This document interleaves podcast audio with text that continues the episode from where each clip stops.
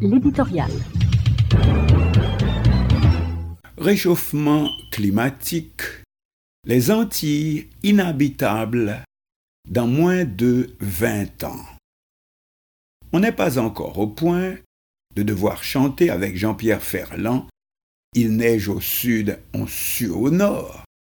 Mais cette année, le fameux réchauffement climatique se fait sentir à tous et partout, qu'on soit en Haïti, à Miami ou à Paris. Tout le monde suffoque sous la vague de chaleur et plusieurs paires de connaissances, comme ce fut le cas lors de la marche retentissante de l'église Tabernacle de Gloire, le dimanche 9 juillet écoulé aussi bien à Miami qu'à Port-au-Prince et ailleurs. Or, comme dit le créole, ces trois quêtes-là, Shaila Deye. Traduisez, vous n'avez encore rien vu. Ce n'est pas facile à comprendre et il faut toute une éducation à laquelle malheureusement manquent de procéder les responsables de chez nous alors que les signes sont évidents, comme récemment les incendies de forêt au pic Macaya, trop vite mis sur le compte de braconniers, ou pire encore, la disparition totale du wharf de la ville des Cailles totalement ensablé, là où autrefois nous allions participer à des concours de plongée.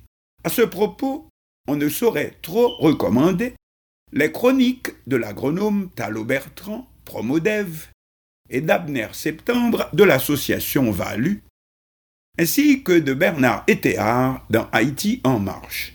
D'abord cette année, le bulletin météo occupe une place à part et partout. Il y a le phénomène El Niño, caractérisé par une hausse de la température dans le Pacifique et dont nous subissons actuellement les effets, mais encore plus spectaculairement les nuages de fumée émanant des incendies de forêt au Canada et qui s'étendent jusqu'à la ville de New York, en passant par les spectaculaires tornados qui ont détruit des communautés entières aux États-Unis et fait trembler jusqu'au téléspectateur lui-même. Cependant, tout cela n'est encore rien à côté de ce qui nous attend, y compris nous en Haïti. Oyez plutôt, les Antilles pourraient devenir inhabitables d'ici 2040. Par Victoria Berni, 13 juillet 2022. Nous lisons. Virginie Duva-Magnan, professeure de géographie à Rochelle Université et chercheuse au lien L-I-E-N-S-S, a mené une étude de terrain sur les Antilles et participé à la rédaction du dernier rapport du GIEC, groupe d'experts intergouvernemental sur l'évolution du climat.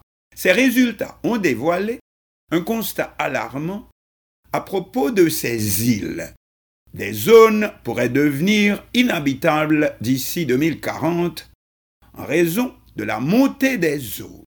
Les Antilles pourraient être sous l'eau. En effet, le dérèglement climatique et la hausse des températures entraînent la fonte de la banquise au sommet du globe, qui va ensuite engendrer une montée des eaux. Les Antilles seraient les plus menacées par les risques de submersion. Et à cause de ce phénomène, certaines zones de ces îles, de nos îles, pourraient être submergées. Plus loin, si certaines zones ne pourront plus accueillir d'habitants, car il n'y aura plus d'accès à l'eau potable, d'autres seront submergées ou victimes de l'érosion des côtes. À moins de savoir dessaler l'eau de mer, les territoires perdront une ressource vitale. À compter de 2040, les pouvoirs publics devront mettre en place des relocalisations de population, le déplacement de personnes ou le déplacement d'activités dans des zones plus sûres. L'agriculture va faire face à des défis notamment celui de se relever après des cyclones intenses, les récifs coralliens périclitants, la pêche côtière ne sera plus possible, comme c'est déjà le cas en Haïti.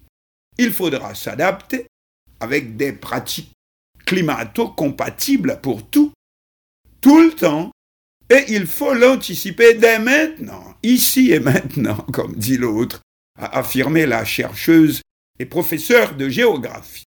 Trouver des solutions pour sauver les Antilles.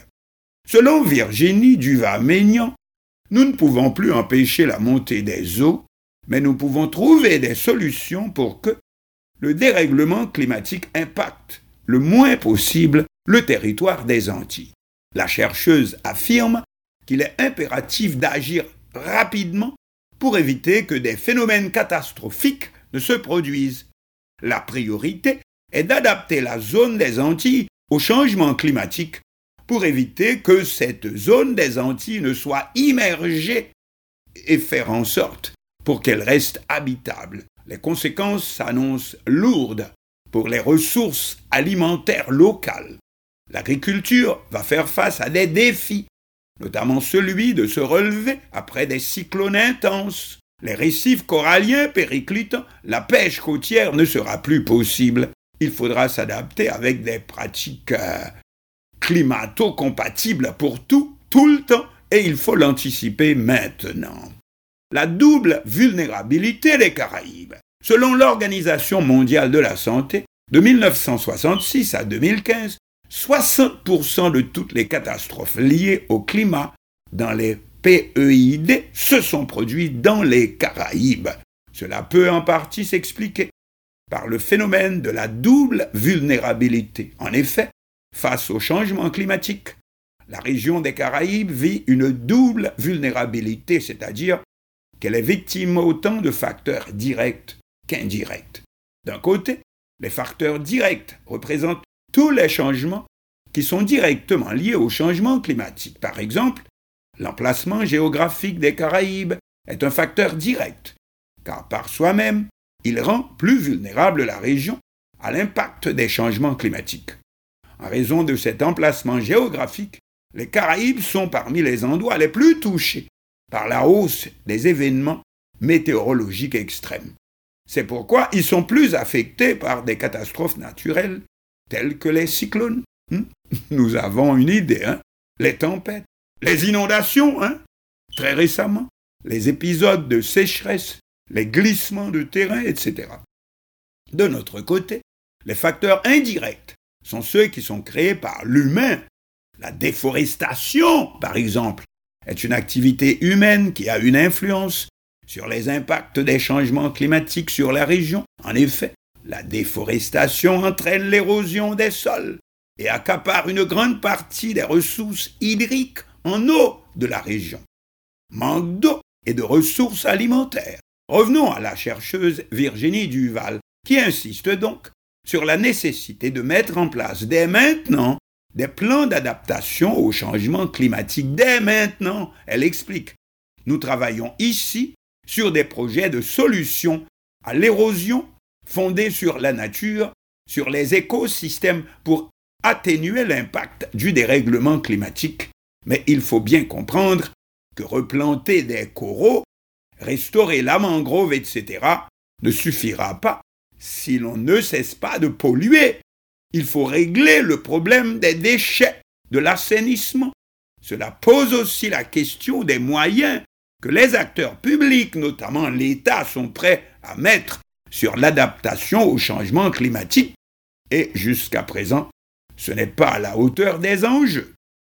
Ce sont là quelques éléments de ce qui nous attend, et donc, dans pas plus de 20 ans d'après les chercheurs. Jouons carte sur table. Chez nous, comme ailleurs dans la Caraïbe, c'est une disparition fort probable des villes et villages situés trop au niveau de la mer, comme nous avons constaté, et vous aussi, par exemple, avec la ville d'Ecaille, rapidement inondée aujourd'hui dès qu'il y a un mauvais temps. Autre grave conséquence, la salinisation de toutes les sources les lacs et ressources en eau potable par la montée de la mer sur la terre ferme.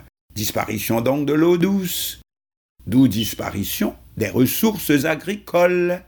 Ah oui, certains croiraient notre Haïti moins menacé parce que l'on pourrait se réfugier dans la montagne.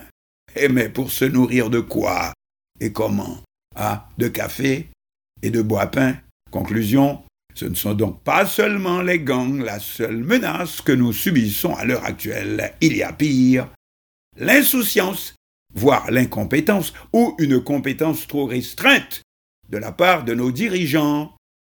Alors que nous reprenons le titre de toutes ces études, les Antilles pourraient devenir inhabitables d'ici 2040, c'est-à-dire dans moins de 20 ans. Sauf que d'ici là, peut-être qu'Haïti elle-même n'existera déjà plus.